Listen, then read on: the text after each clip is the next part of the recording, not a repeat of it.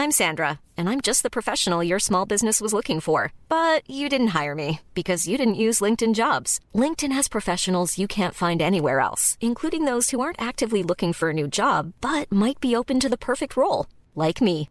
In a given month, over 70% of LinkedIn users don't visit other leading job sites. So if you're not looking on LinkedIn, you'll miss out on great candidates like Sandra. Start hiring professionals like a professional. Post your free job on linkedin.com/spoken today. Heraldo Podcast, un lugar para tus oídos. Noticias del Heraldo de México.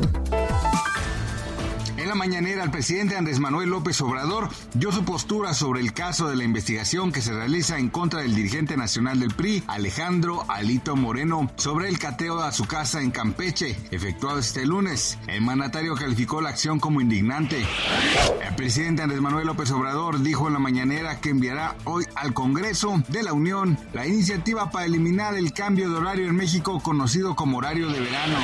Robert Bobby Crimo, de 22 años, también conocido como Awake the Rapper, es el principal sospechoso por el tiroteo ocurrido en un desfile alusivo al 4 de julio en Highland Park, Chicago. Hasta ahora sabe que el tirador abrió fuego contra civiles desde el techo de una tienda comercial y es acusado por asesinar a tiros a seis personas y dejar decenas de heridos durante el evento por el Día de la Independencia en Estados Unidos.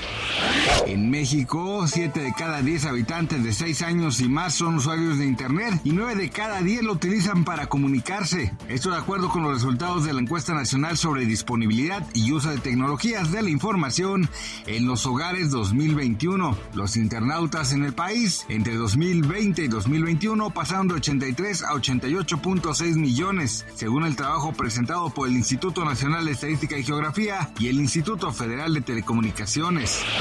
Gracias por escucharnos, les informó José Alberto García. Noticias del Heraldo de México.